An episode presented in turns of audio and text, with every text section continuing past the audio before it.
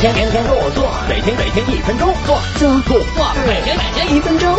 说走南闯北，出门有专车，但偶尔也去搭个地铁，不是任性，是为了单身。今天叔叔来教你们几招啊。